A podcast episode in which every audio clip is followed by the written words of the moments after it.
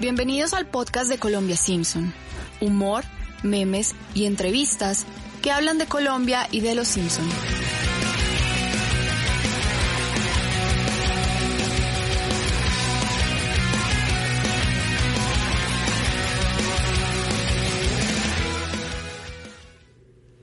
Hola a todos los oyentes de Colombia Simpson.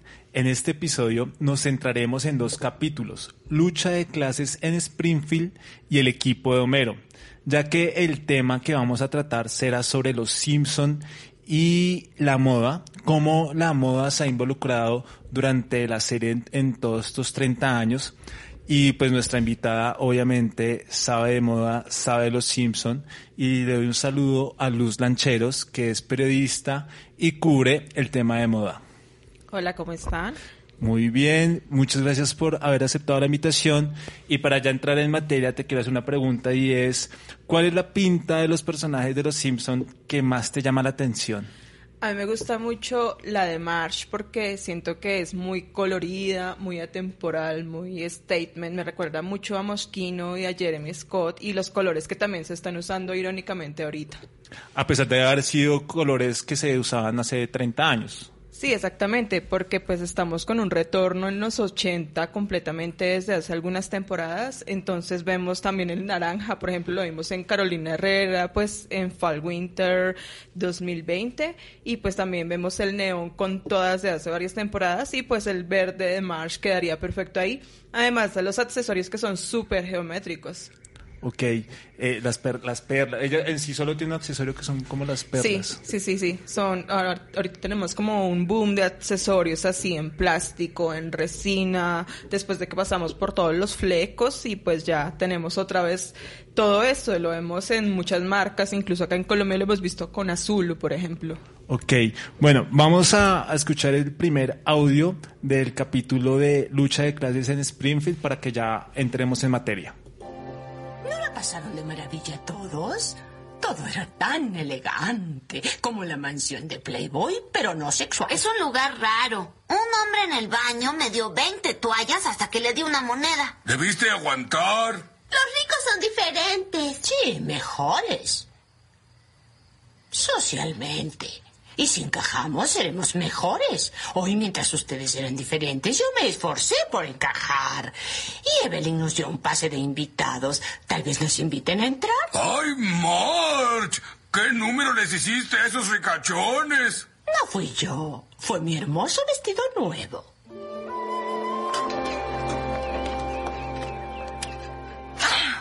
Es un idiota. No pedí emparedado de milanesa, pedí emparedado a la vienesa.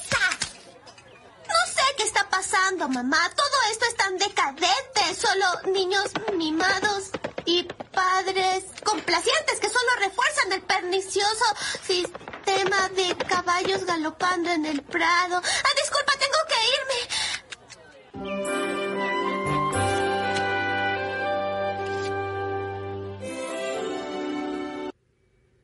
Bueno, acá, Luz, es muy evidente cómo está en el, imaginario que un vestido, en este caso Chanel, le da estatus a una persona.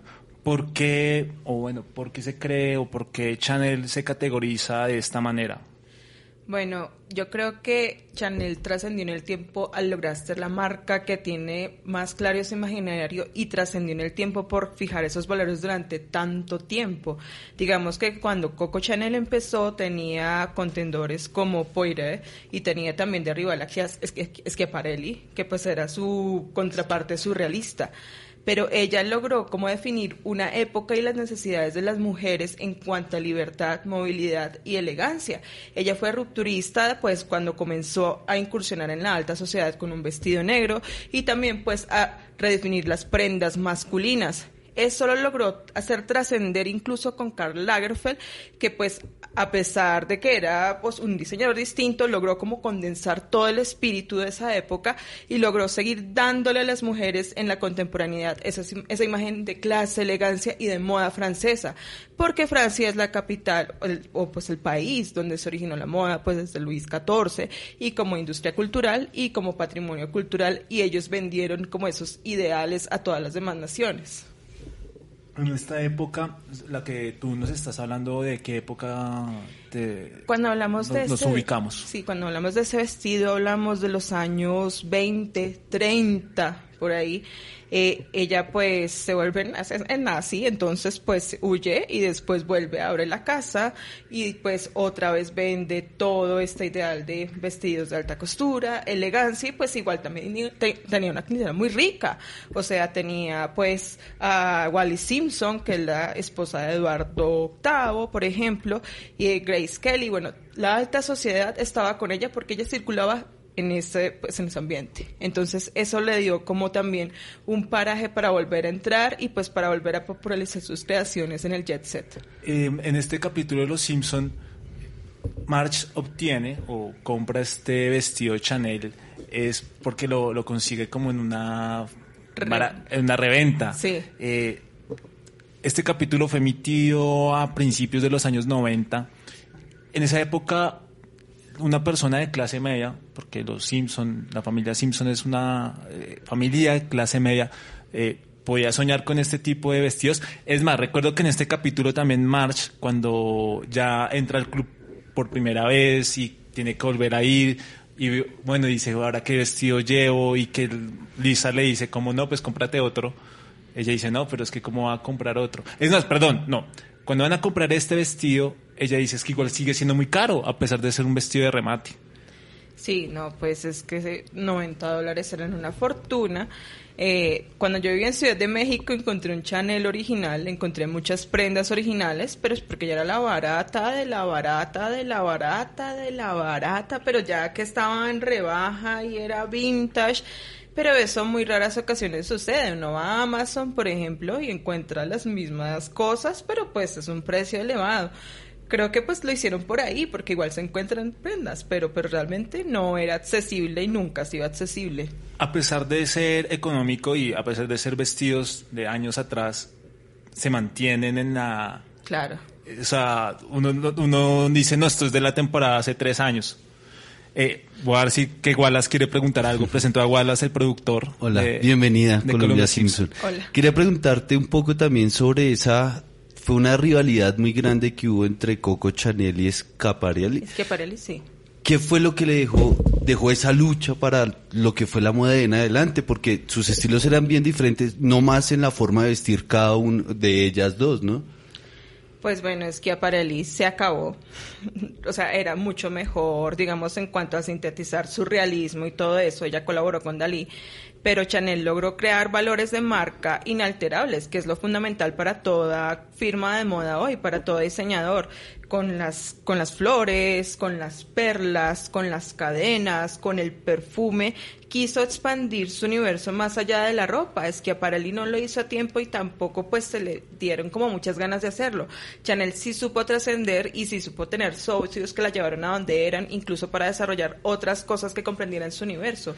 Una marca es un universo, un universo y pues eso es lo que han logrado otras marcas también como Dior y pues han logrado después. Ok, es que, es que Aparelli fue quien trabajó mucho con el cine, ¿no? Con el vestuario del cine. ¿O fue Eh, Coco, Coco Chanel fue, pero pues le iba mejor es que Aparelli y ya después retomó en esa época Edith Head.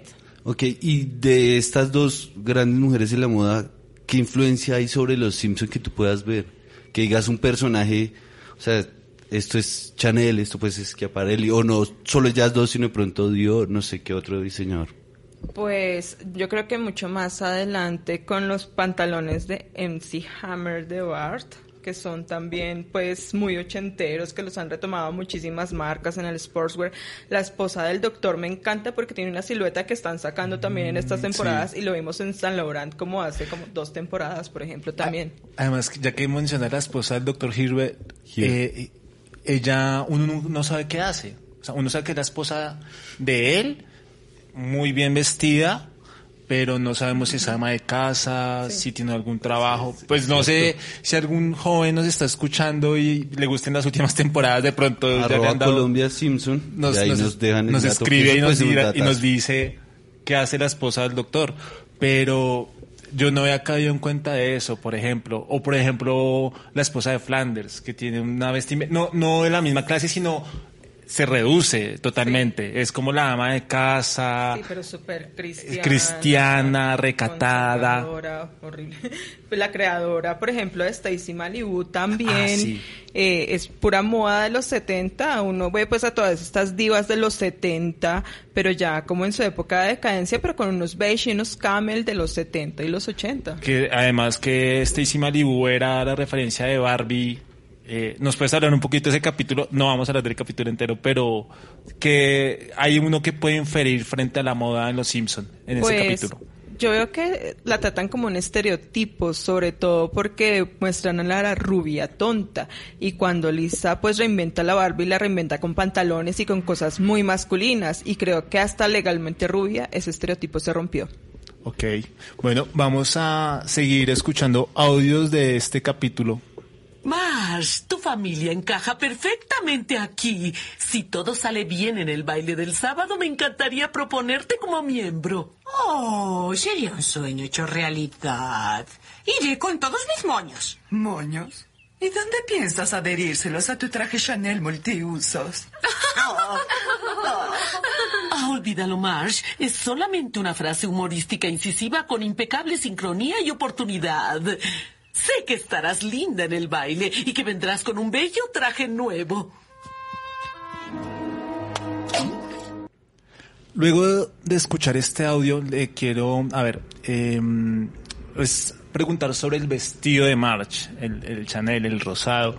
Si bien no es el mismo vestido que usó Jackie Kennedy, se parece, tiene un parecido, pues es, es muy parecido. No sé si los, los libretistas de Los Simpson en, este capítulo, los escritores, las escritoras, porque no, acá lo escribieron dos mujeres, eh, le quisieron como dar un carácter a este vestido de multibusos, de que un atuendo puede eh, sobrevivir a pesar de los años. No sé si es una muy buena interpretación de eso.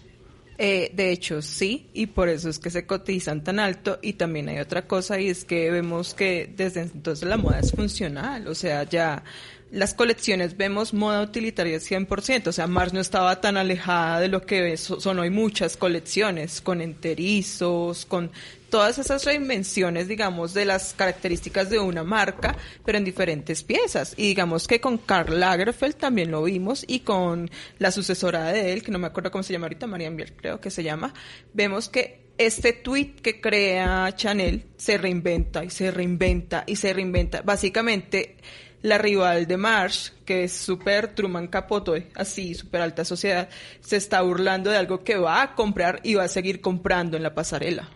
Eh, la rival es Ana.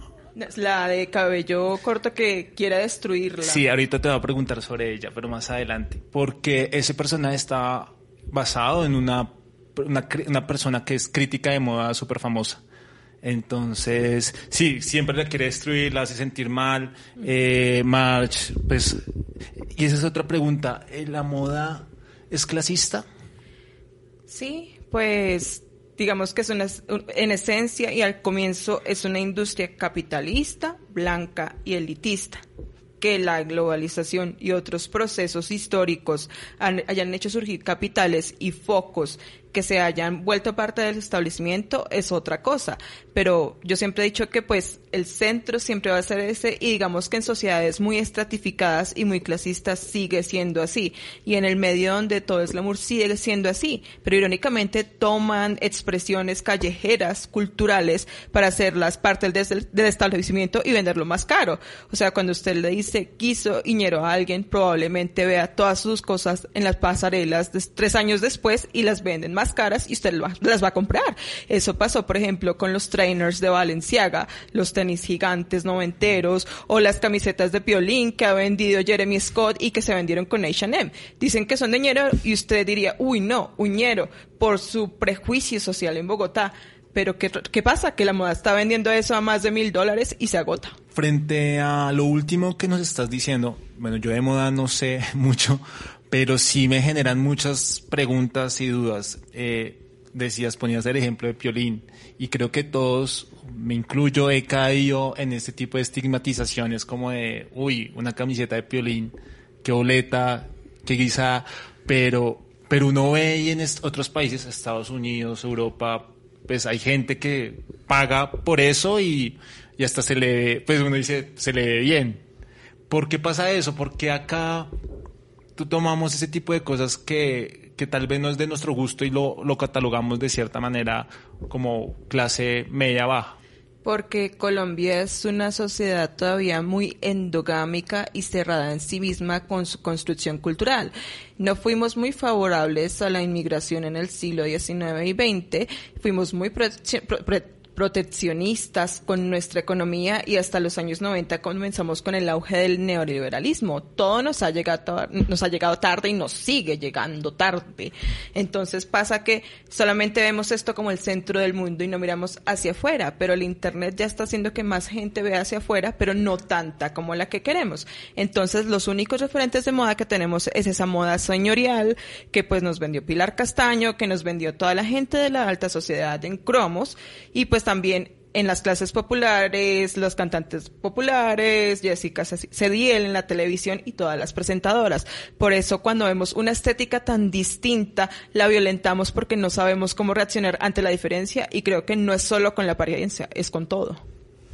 Pues es que acá sí hay algo bien, bien, bien importante también y es el contexto en el que uno está rodeado, porque yo crecí en el Tunal y para mí el Piolín, el buzo de la Warner Bros., el Tasmania, el Box Bunny era la moda, parte de nuestra moda de nuestro contexto. Cuando yo cambié de barrio, ya empecé a ver cómo lo veían, digamos, la gente un poco más hacia el norte y era precisamente por eso, porque no creamos, juzgábamos a la persona que lo portaba, decíamos de una vez ñero o este man es ñero, sin realmente conocer también un- el contexto social en el que la gente está. Tengo una pregunta. Eh, ¿Quién impone la moda? ¿Los, ¿Los medios o la opinión pública o el, el individuo? Voy a poner un ejemplo relacionado a lo que estábamos hablando ahorita. J Balvin. La pinta de J Balvin hace unos 25 años acá en Colombia no creo que sería aceptada. Pero hoy en día es aceptada. ¿Por qué pasa esto? Porque bueno, primero que todo la sociedad cambia, dos, hay más influencia de internet, redes sociales y consumo de contenidos culturales más amplio que el que teníamos hace años. Tres, tenemos más referentes. J Balvin no es el único que tiene esas tendencias ni las impone, solamente las reúne.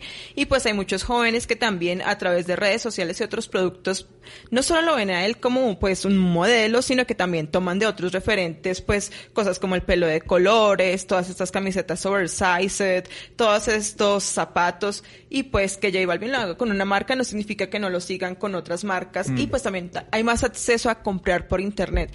Creo que la, eh, la globalización y sobre todo el acceso a internet abrió mucho el, el espectro estético de los jóvenes, no tanto de las generaciones más antiguas, pero sí los jóvenes están cambiando esos parámetros de masculinidad y lo vemos sobre todo en el street style de ferias como B Capital y Colombia Moda. Y la moda, al igual que otras cosas, otros temas, son es cíclica, ¿no? Eh, no solo hablo de la ropa, sino también, digamos, de los looks, de los peinados, de... eh, hoy en día está de moda el 7, o sea, pero uno se pone a ver y en sí es un peinado militar de los años 70, 60. Y uno pues tiene que entrar en... Lo, lo digo porque vi un capítulo de Los Simpson hace unos días en el que el abuelo, eh, cuando aparece la mamá de March, de, de Homero, perdón, y está recordando cuando se fue de la casa y está viendo al papá Abraham eh, viendo televisión, dice, ah, ese peinado de hippie, llega el futbolista, ah, ese peinado sí se puede ver, y era un peinado 7, o sea, es el que hoy en día está de moda. Pues es que ahorita no hay como una tendencia tras otra, sino que todas coexisten y además que la moda desde hace 30 años se ha reinventado, o sea, ya no ha tenido nada más que inventar y ha reciclado cosa tras cosa tras cosa. De hecho, en los años 70 es toda la la reinvención de los años 30, por ejemplo.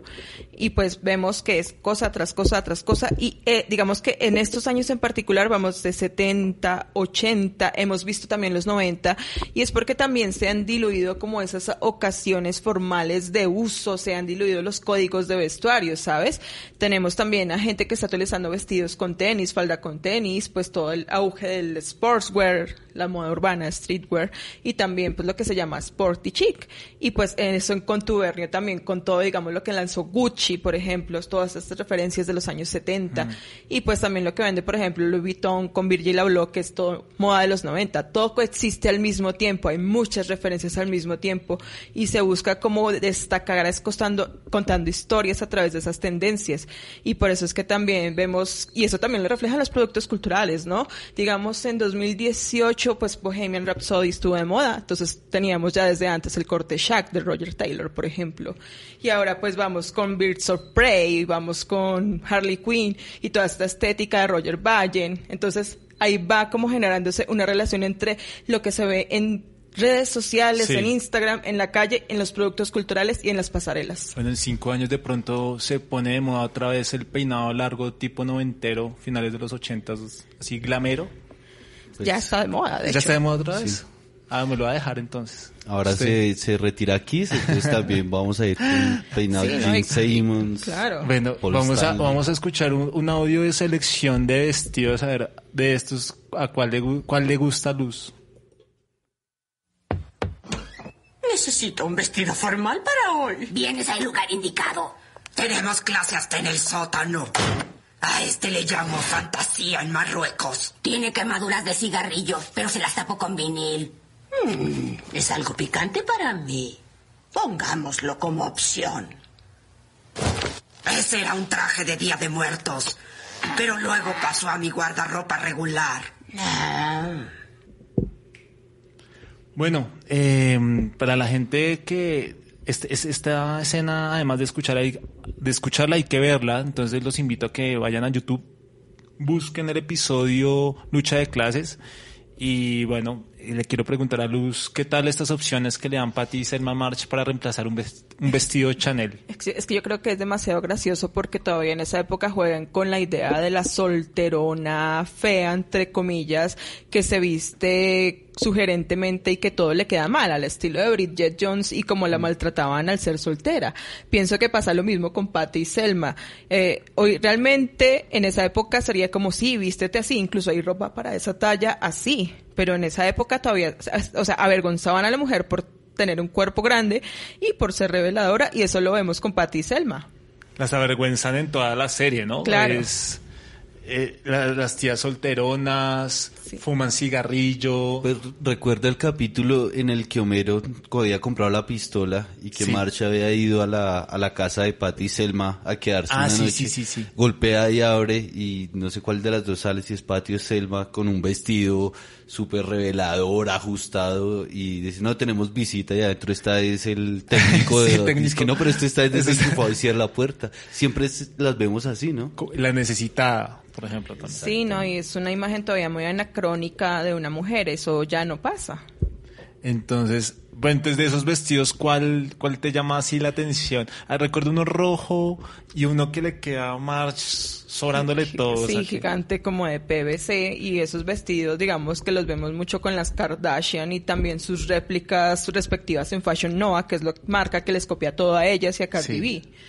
Ese me gusta mucho porque pues refleja toda la estética también instagramera que hemos visto en estos últimos años que pues popularizaron las Kardashian, que es mostrar curvas Sí. con elementos muy fuera de lo común, PVC, látex, etcétera. Y pues me parece chévere que ellas sean transgresoras en eso, a pesar de que se les trate tan mal por eso. Claro, y acá también quería entrar en el tema que ya lo habíamos tocado anteriormente, el tema clasista, porque esto es clasista, y mm, cómo lograr que en la moda la moda sea más incluyente o la moda ya es incluyente en sí misma, o sea, o no, o no lo es. Mm, Pues yo creo que todavía falta mucho. Sí lo ha hecho en cuanto a que las modelos de talla grande, por ejemplo, modelos diversos han conquistado ciertos espacios, pero siento que es más como una estrategia de marketing que inclusión real, porque pues ya teníamos a Candy Hus- Candice Huffin, teníamos a Ashley Graham modelando desde hace tiempo, pero pues Tim Gunn sale en 2016 diciendo pues, oh, ajá, ok, están ellas, pero pues las mujeres de talla grande en Estados Unidos, ¿por qué no las pueden vestir los diseñadores?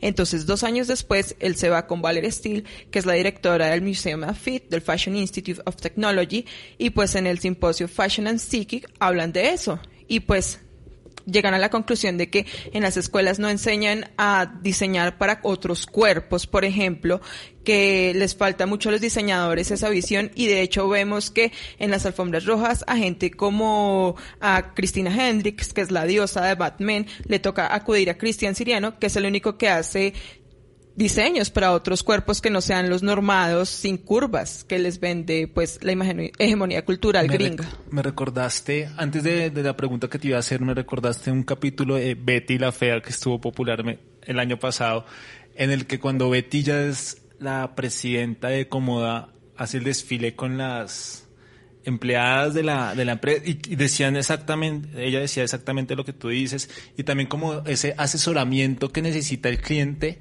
al momento de comprar un vestido, ¿no? Que se ajuste eh, a mis medidas, en el que yo me sienta bien. Y creo que acá, frente a lo que pongo de Betty la Fea y al haber escuchado esta escena, viene una pregunta que creo que viene al caso, y es porque Patty y Selma no se sienten mal con los vestidos que tienen, ni se sienten mal con ellas mismas eh, en, el- pues en este capítulo. Eh, ¿Qué es vestir bien? Es muy relativo, porque el, el concepto de buen gusto es relativo a una cultura, a un contexto y a una historia. Eh, lo que nos han tratado de vender el buen gusto es occidental, europeo, blanco, cristiano, y eso excluye raza, excluye talla y excluye sensualidad. Y todas esas violencias van contra eso. Entonces, si digamos en Egipto o en de una mujer se llena de brillo, aquí a una señora de estrato 7 le parece lobo, pero es que ella tiene una idea inglesa que le han heredado sus antepasados de sobriedad y de buen gusto, que no es el mismo que va a ser, por ejemplo, en Japón. Lo vemos, por ejemplo, en el street style también. Vamos a, vamos a ir al primer corte comercial y volvemos.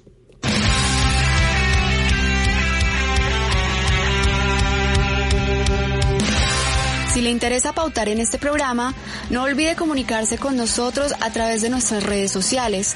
Nos encuentran en Facebook, Twitter e Instagram como arroba Colombia Simpson.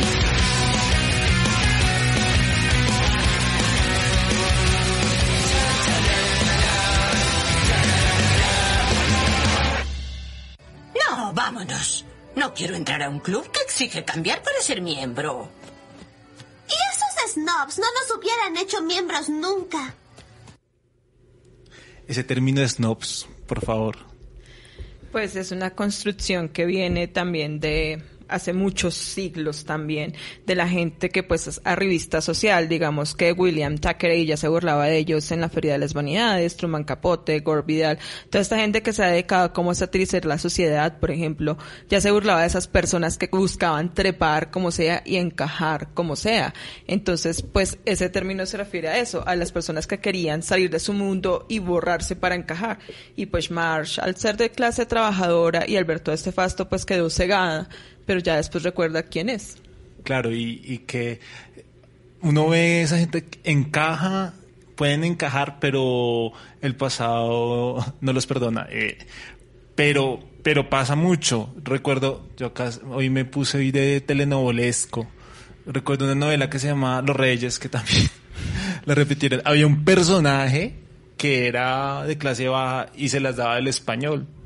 Y era el típico snob. Sí, no, pues es que en todas las sociedades siempre ha existido ese deseo de como tener, obtener símbolos para aspirar a ser de la clase social dominante.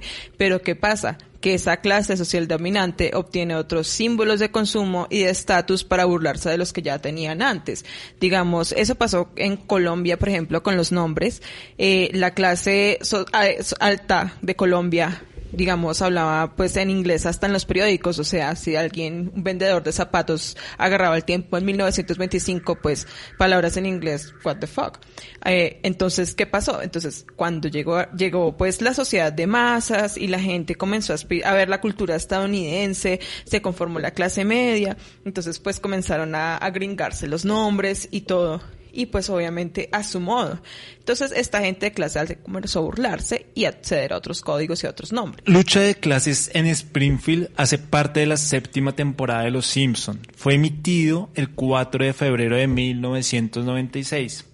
Eh, hay varias curiosidades de este episodio y una de las de ellas, que ya lo había dicho anteriormente, no había entrado específicamente a dar detalles, y es que es la primera vez que en la serie eh, es, es escrita, o sea, un capítulo de la serie es escrita y dirigida por mujeres. En este caso, Jennifer Saireden y lo escribió mientras que Susie Durer fue quien lo dirigió. Eh, Tom Kite, ex golfista estadounidense, es una de las estrellas invitadas en este episodio. Eh, en la fecha que se, eh, que se transmitió el episodio, Kite ya estaba en sus últimos años como golfista profesional. Se, retiró cuatro años después, en el 2000, eh, después de pues, muchos años de carrera, 25 aproximadamente, y en el que ganó el abierto de los Estados Unidos en el año de 1992. Eh, ¿Qué te parece la pinta de los golfistas? Pues a mí me parece que refleja toda la estética preppy que pues han adaptado a las clases altas en Estados Unidos. Perdón, preppy es... Preppy es como aquella persona blanca, protestante, que usa Ralph Lauren, que usa el suétercito sobre el polo, como el Juan Piz González, así, Ah, eso es preppy, por ejemplo. Entonces, suétercito, colores blancos, pantalones planchados, cabello cortico, o sea, todo muy limpio, muy blanco, muy claro. Eso es preppy. Entonces, sí me parece que reflejan toda la estética preppy. En este ca- capítulo pasa algo muy gracioso, es que, por ejemplo, sale Krusty jugando golf y también se pone su vestimenta, el señor Burns también y Homero también. Pero no sé si ustedes vieron el detalle que Homero, la, la vestimenta de Homero es, es reducida. No, Sí, no sé si sí, sí, sí, sí, lo he visto y es porque Homero nunca va a encajar. O sea, esa es la muestra de que Homero jamás va a encajar en ese mundo y no encaja en nada realmente. Es más, él le dice al señor Burns, a mí no me importa entrar al club cuando él le gana, cuando se da cuenta que Burns hace trampa, él le dice, a mí no me importa entrar al club, se lo va a decir a todo el mundo. Y Burns le dice, pero a su mujer sí. Entonces lo chantajea de esa forma, pero ahí es algo muy evidente lo que está diciendo Luz. Y ya para terminar, como los, los datos curiosos de este episodio, otra de las estrellas invitadas, que no está personificada, pero hicieron este personaje en base a Anna Winter, que es, no sé si Luz la conoce, Sí, es claro. una crítica de moda, eh, editora en jefe de Vogue. Sí, es desde 1988 la editora de Vogue Estados Unidos. Ella elevó la revista a la marca mundial que es hoy, pues al comenzar a meter celebridades, al establecer como todo el universo y también a pues crear la figura de la editora de moda tirana que pues es en la que se inspiraron en Devil Wears Prada. Y pues es Ah, sí, la mujer poderosa, inalterable, tirana, con estilo, reflejo del estilo y el poder. Pero siento que hay mujeres más interesantes que ellas, como Diana Brillan antes que ella, y Franca Sozzani en Vogue Italia, que hacía editoriales más políticas. Pero ¿crees que los Simpson acá cogieron el personaje de ella para hacerle una crítica también a ella? O sea, como ese Eh, arribismo, se nota que es puro arribismo clasista, Sí, es yo- británica. Yo creo que un poco sí, eh, eh, como al mostrar como todos esos estereotipos con los que se asocia la moda de exclusión, de poder, todo eso, o sea, de, o sea, de, de- de la jefa tiránica, sobre todo que van a retratar en el libro y la película sobre ella indirectamente después. Igual, igual eh, se nota que es una persona muy importante en la moda. O sea, ¿por qué se, se catapultó? ¿Qué fue lo que lo hizo a ella, que lo que la hizo a ella importante en el mundo de la moda? porque ella comenzó a mezclar prendas de diseñador con prendas vintage y low cost. De hecho, su primera editorial fue con prendas así de muy bajo costo con diseñador y comenzó también a descubrir talentos nuevos y también elevó a la figura de celebridad la figura de editor de moda y también descubrió pues a diseñadores que también serían celebridades. Ok, bueno, ya, ya vamos a entrar, llevamos media hora de programa, vamos a entrar con nuestro segundo capítulo, que es el de el equipo de Homero. Algo muy curioso, los dos capítulos de moda que, que estamos mirando, tiene que, hay una historia detrás que es el deporte. En el primero es el golf y en este son los bolos. Eh, vamos a escuchar el audio de, de este capítulo. Hace unos días surgió una revuelta inducida por un perturbador lema en una camiseta. No, no, no, no, no traten de recordar cuál fue el lema. Para asegurar que ese frenesí destructivo no se repita jamás, he decidido que desde el lunes los estudiantes usarán uniforme obligatorio.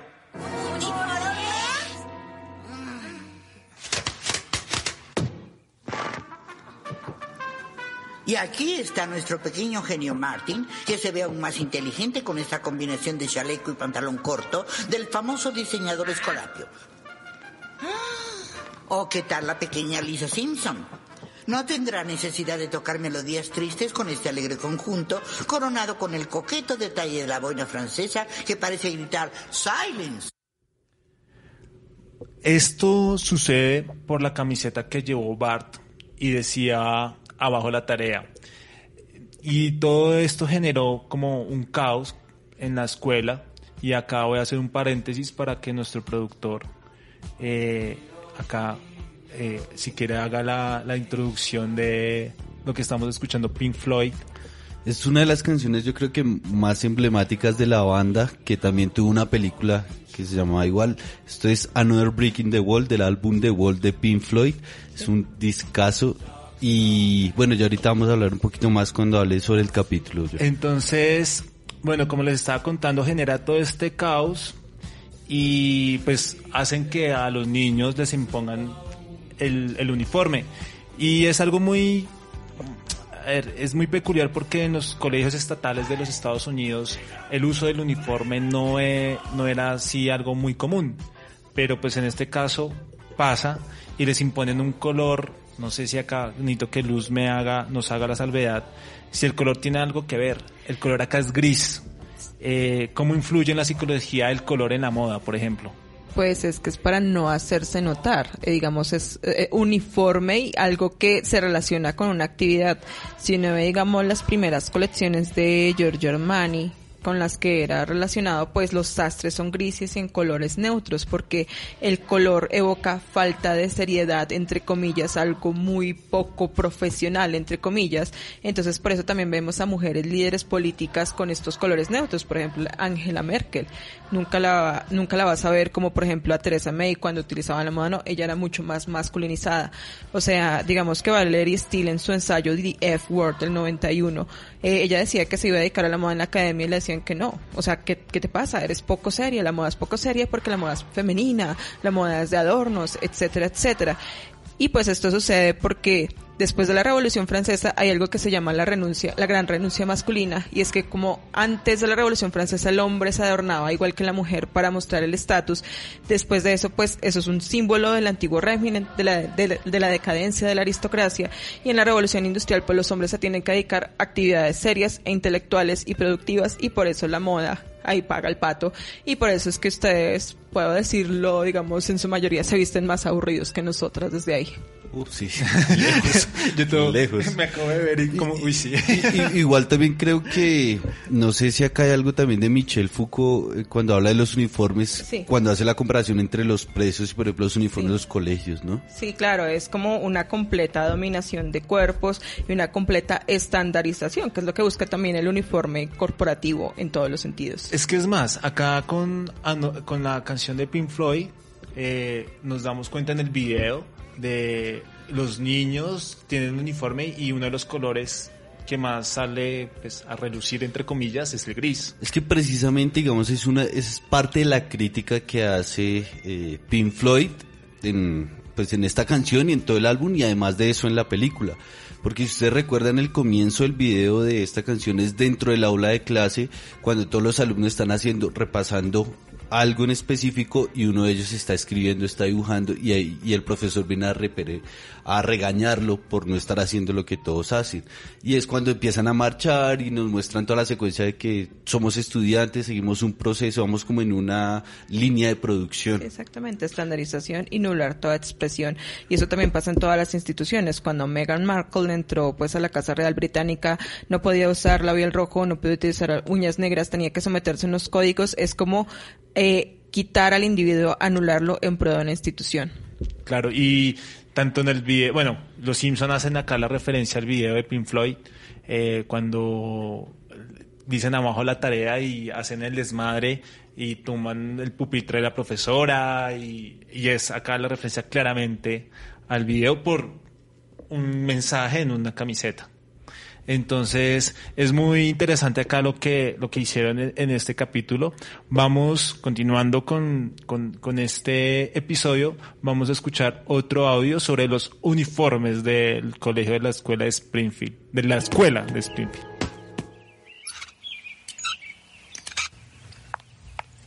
Tú la traes. Ahora tú eres quien la trae. Entendido. Sí, tengo que admitirlo, Seymour. Este uniforme estudiantil ha creado un ámbito sin distracciones. Maravilloso. Así estarán preparados para puestos fijos en las oficinas burocráticas del mañana. Y además, a un minuto antes de que me vaya, no ha pasado absolutamente nada malo. Eh, bueno, empezó a llover, pero no puede culparme por eso, ¿verdad? Sí, claro, claro.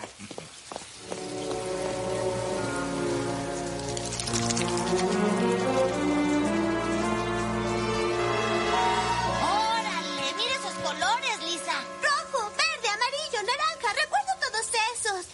¡Ah! ¡Estoy enloqueciendo! Oigan, siento que algo me vuelve.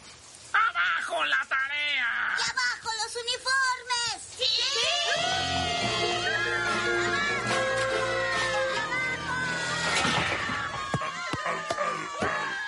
Skinner, ¿por qué se decoloran esos uniformes? No lo entiendo. Los compré donde mi mamá se hace su ropa y... Dios mío, mi mamá está en el parque.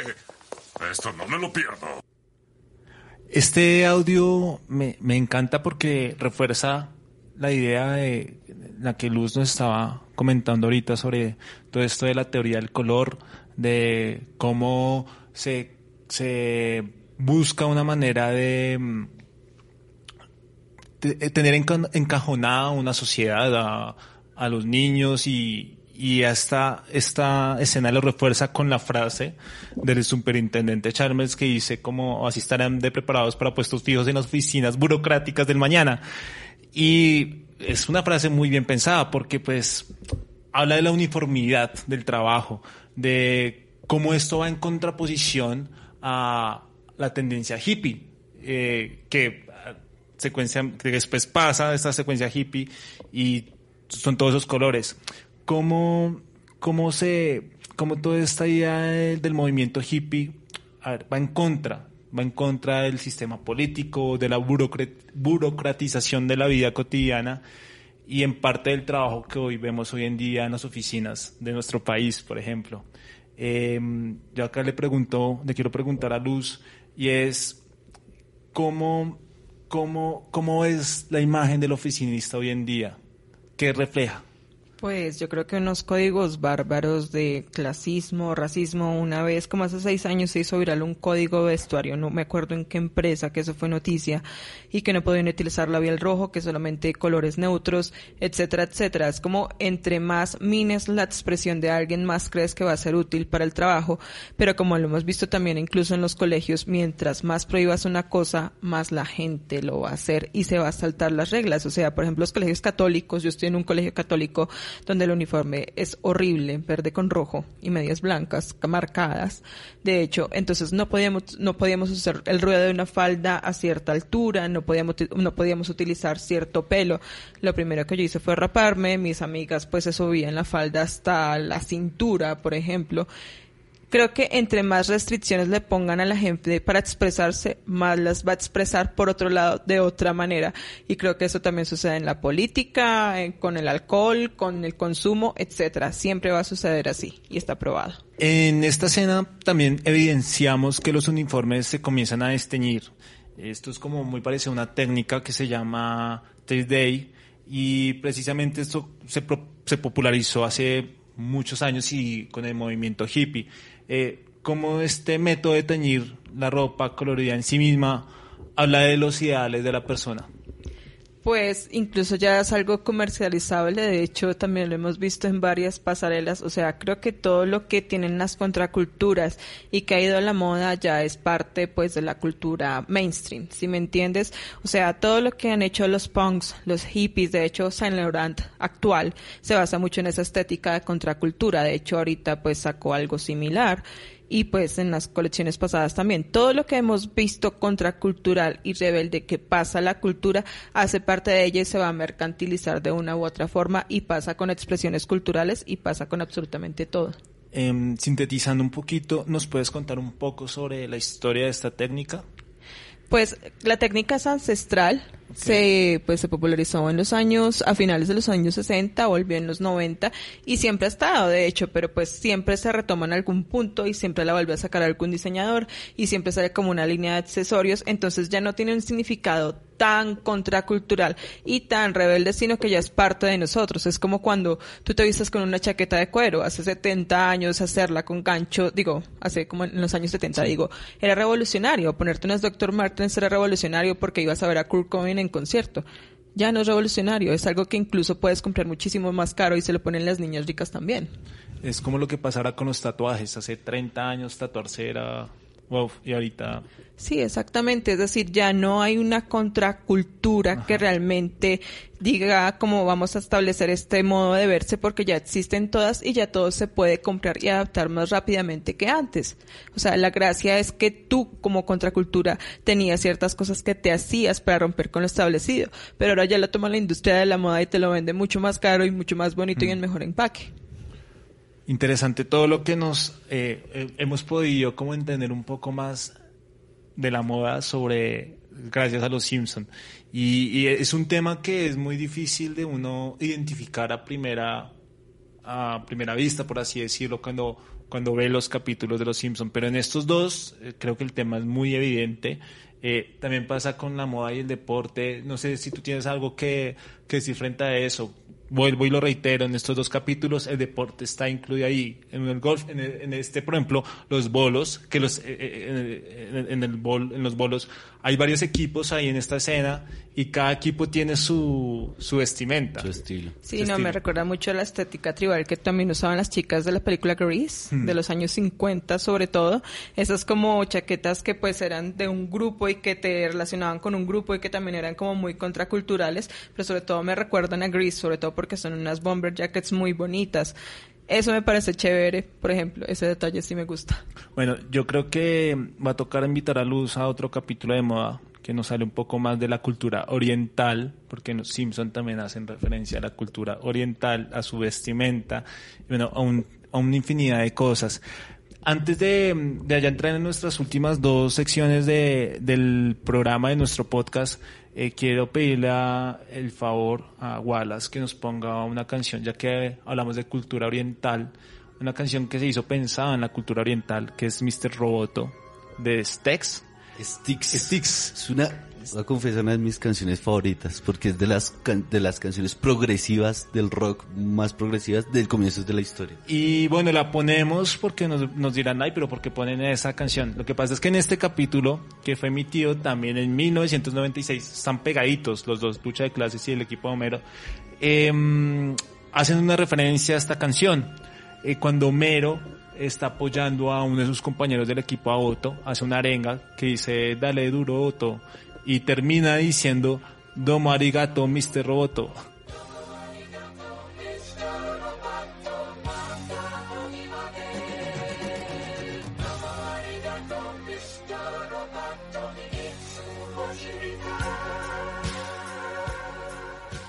Entonces, bueno, ahí vamos a dejar de fondo un poco la canción para que la para que adorne nuestro podcast.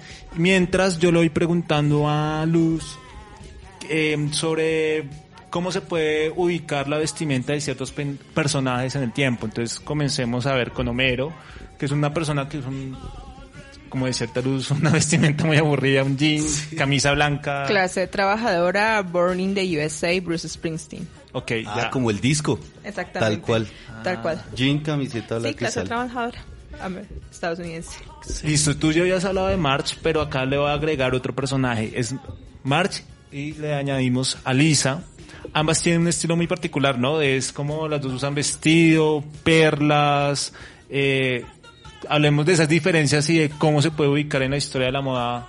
Ya nos contaste. Pues digamos que es como más de una familia patronímica, como la parodia de la familia americana de los años 50, pero pues irónicamente por lo que hemos último- visto últimamente es muy atemporal y está muy ahorita en tendencia lo que ellas usan. Ok. Y vamos a terminar con esta descripción de personajes con Apu, Discos 2 y Willy el escocés. ¿Por qué? Porque es que de alguna forma, y desde el punto de vista de la moda, ellos representan un estereotipo. Eh, bien sea por la cultura a la que pertenecen o por el espacio donde ellos se desarrollan como personajes. Cultural. Exacto. Eh, ¿Qué tan acertados fueron los atuendos de estos personajes dentro de la serie y eh, frente a lo que ellos representan? Digamos que en el caso de Apu y su esposa Manjula es respetuoso y también han tratado pues con cierto toque de parodia la cultura, de todo lo que es la cultura de Bollywood, pero dentro de lo que cabe, digamos en la boda de Apu, Manjula, todo es supremamente representativo, respetuoso. De Disco Tú me gusta mucho porque es una parodia y pues irónicamente todo eso también se está usando y lo rescata Gucci desde hace muchísimo tiempo y pues ha vuelto incluso sus pantalones y sus zapatos han vuelto y los puedes encontrar en la tienda hoy en internet. Me parece que también es una muy buena representación, aunque obviamente también es parodia. Y pues de Willy también es un hombre trabajador completamente, aunque su vestimenta cultural también está muy bien representada. ¿Cómo se maneja este tema de los, este- estereotipos en el mundo de la moda? Pues digamos que es complejo porque ya la gente es mucho más consciente de que lo represent- la representación importa. Entonces mucha gente cuando ve una colección racista, una pasarela racista, una campaña racista, una campaña que pues hiera sensibilidades políticas, que sea clasista, machista, va a protestar. Entonces, por ejemplo, Dolce y Gabbana fue racista con los chinos y eso le costó su desfile y le costó un montón de cosas también. Gucci también tuvo que pedir perdón. Una vez Sara sacó una camisa que hacía pues apología al holocausto, irónicamente y muy tontos la vendieron en Israel, obviamente pusieron el grito en el cielo. Entonces, ahora las audiencias son más conscientes de la representación y quieren que las marcas representen eso. Victoria's Secret cayó y quebró porque Rihanna sí supo entender que las mujeres no eran esos ángeles hermosísimos entre comillas, sino que las mujeres querían otras cosas y Victoria's Secret entendió eso muy tarde y hasta ahora está comenzando a repuntarse, pero ya después de hacer mil gestos desdeñosos contra la diversidad. Además porque las nuevas generaciones son consumistas, pero son consumistas conscientes de lo que están consumiendo. Entonces creo que ahí también hay que tener mucho cuidado en este eh, en estos temas. Bueno, ya vamos a ir con nuestra última sección, pero antes de nuestra última sección vamos a nuestra última cuña para cerrar este episodio.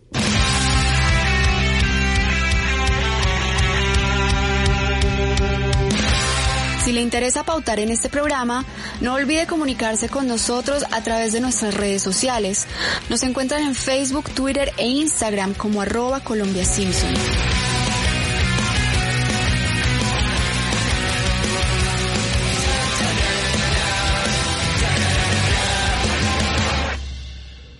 Bueno, ya llegamos a nuestra última sección del podcast. Nos vamos a salir un poco, nos vamos a salir un poquito, no del todo, del tema de la moda. Vamos a, a meter otro tema que nos gusta mucho y también a nuestros seguidores, que en toda la serie está es la música.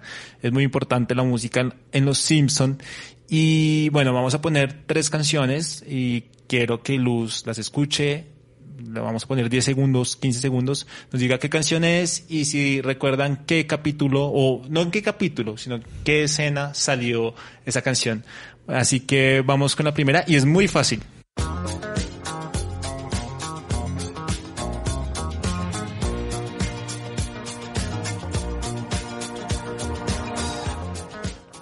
Staying Alive de Bee Gees, pero no me acuerdo realmente del episodio. Bueno, el episodio es La novia de Bart, que es cuando le hacen el cerco escocés a Bart. Y, y bueno, cae en la trampa y después sale Jessica Alegría y le dice que eres malo. y él se da cuenta que hay empatía con ella, ahí es su crush, para así decirlo, y se pone a caminar y suena esta canción. Eh, ¿Qué nos puedes contar de los Gees en el estilo de moda? Pues es que representan una época que es la época disco, que es una de mis favoritas estéticamente. Los años 70 es mi época favorita. Todo ese faz, todo ese brillo, esas lentejuelas, o sea, todo ese maquillaje brillante, esa eterna fiesta, ese baile. Toda esa época desenfrenada que resultaron los 70 y que pues convergió con muchas cosas también, con el punk, por ejemplo, y con el glam. Y es como una expresión también de, esa, de, de de esas ganas de vivir la vida después de que se cayó toda esta contracultura de los hippies. Bueno, eh, y eso quería Bart, vivir la vida después de, de- del coqueteo con Jessica. Vamos con la segunda canción.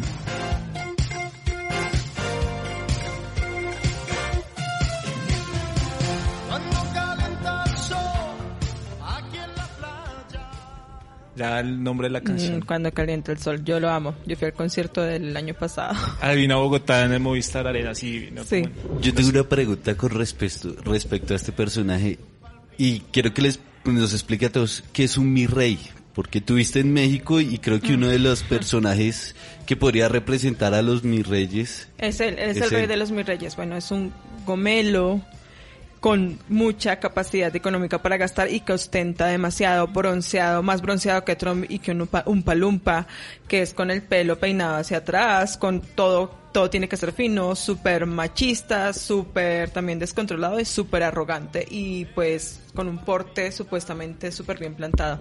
Le ha hecho muchísimo daño este estereotipo a México y es la clara muestra de que los ricos no tienen ya ningún control, ninguna sanción social y ninguna sanción real. y en cuanto a su ropa, o sea, a pesar de que es muy fina, es muy, o sea, mal combinada, no sé, claro que no soy Pues quien digamos para... que es muy anacrónica, es un estereotipo muy, estereotipo muy telenovelero y pues uno vaya y sí, uno los ve también allá en Polanco y los ve peinados hacia atrás y dice, pero ajá, oye, y es porque ellos también tienen otras maneras de ostentar que vienen pues de Francia, de España y nosotros tenemos otras maneras de ostentar que es no ostentar, como nos lo enseñaron los ingleses después de la independencia. Ellos sí fueron como muéstralo todo y entre más muestres, más eres. Así es la sociedad O mexicana. sea que Luis Miguel levita.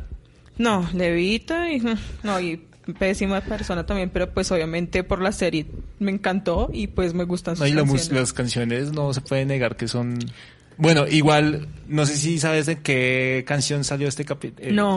Bueno, hace parte del capítulo, saben, en el capítulo El Diabólico Bart, no sé si recuerdan cuando Springfield pasa por una ola de calor, hacen una piscina, Bart se cae, entonces, empezando el capítulo, hay un hippie cantando esta canción, porque esta canción no es de Luis Miguel, es una canción de los años 60 que lo hizo un trío cubano que se llamaba Los Hermanos Rigual y que muchos artistas pues las, ha- las han interpretado. También está Javier Solís, por ejemplo, también la interpretó. Sí.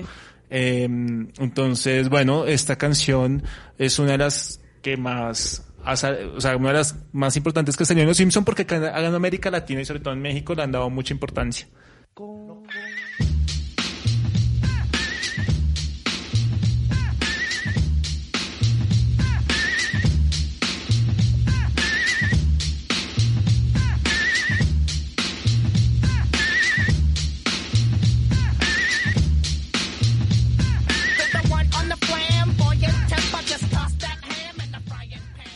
Pues no me acuerdo de la- del grupo ni de la canción, no, no me acuerdo realmente, sí sé que es de los 80, 90, pero no sabría especificar quiénes son. Es 90, ¿no? Son finales de los 80s, comienzos de los 90s. Cypress Hill. Cypress Hill. Ah, pues sí. Y bueno, entonces no te acuerdas. Es, acá hay algo muy curioso.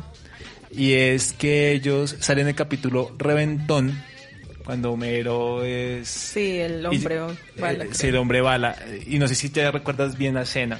Sí, sí, sí, sí me acuerdo que aparecen ellos también con los Smashing Pumpkins Ajá. y que el Homero se vuelve cool a pesar de que se le esté destrozando todo el organismo.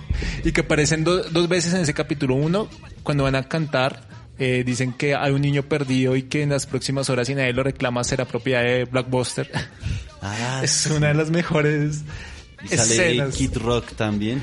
Y después están en el camerino y llega alguien y dice, ¿alguien pidió la Sinfónica de Londres? Cypress Hill los estamos viendo y ellos se... Y empieza a sonar esta canción con la Sinfónica de Londres. Y acá viene una pregunta y es ¿qué tal esa mezcla de, de rap con música clásica? Y es que acá hay una imagen en, los- en esa escena que es ellos con su vestimenta de rap y la contraposición la música clásica con sus vestidos. Pues que creo que se ha hecho en todos los géneros, ¿no? Digamos que también se ha hecho con el rock. Led Zeppelin estuvo con la Sí. Filarmónica en Londres, por ejemplo. Eh, Los Ángeles Azules está, están, han estado compuestas las Filarmónicas de México también y con Mm. los artistas pop.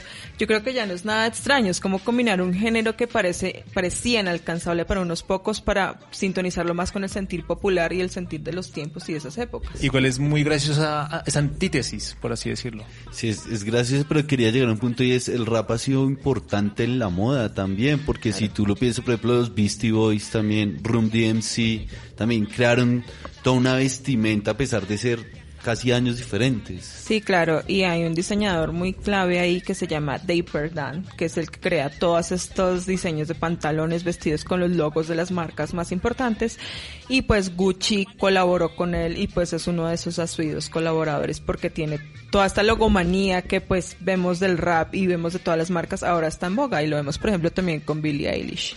Ah, claro. Bueno, ya para terminar este episodio, yo quiero preguntarle a Luz em, qué diseñadores emergentes hay en estos momentos en Colombia que se salgan de lo tradicional. Nosotros acá estamos con Hernán Sajar, con Barraza, como es como lo que siempre nos han metido. Pero si tú puedes, a, a quien a quien nos esté escuchando el podcast, que quiera conocer nuevos diseñadores jóvenes, ir a una tienda de ropa, o sea que encuentre variedad, eh, no sé a quién nos puedes recomendar, nos puedes decir Bueno, Christian Colorado está triunfando desde hace algunos años en Nueva York. Ha reinventado la moda masculina y le ha dado otros materiales, otras texturas, otras siluetas. Está Bastardo, que también utiliza un trabajo de cuero y grafías excelente. Miguemo, que tiene una estética como más de Kid Club, muy colorida, muy arriesgada también. Pienso que ellos son como los emergentes que más están pegando y que son como mucho más rupturistas con las estéticas, pienso yo. Bueno, eh, ya acá Luz nos, nos dio, nos guió un poquito para, para todos los que queremos conocer un poco más de moda. Eh, es muy, está muy chévere este ejercicio de todo relacionarlo con los Simpson porque nos, es más fácil para entenderlo. Eh, le doy las gracias a Luz por haber aceptado la invitación. Eh, espero que hayas estado muy cómoda. Le doy las gracias a William Romero, nuestro productor. Eh, por favor, la cuñita y usted dígala eh, de su productora, por favor. Pues para todas las personas que quieran crear su podcast, tener su podcast o tal vez transmitir en vivo, pueden seguirme en arroba roll de stream o arroba wallace8810 y ahí hablamos y producimos y sacamos podcast adelante. Bueno, entonces muchas gracias a todos los oyentes y espérenos en un próximo episodio de nuestro podcast Colombia Simpson.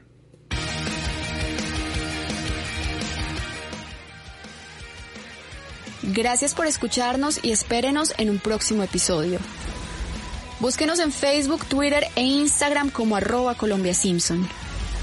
Este podcast es una producción de arroba Wallace8810.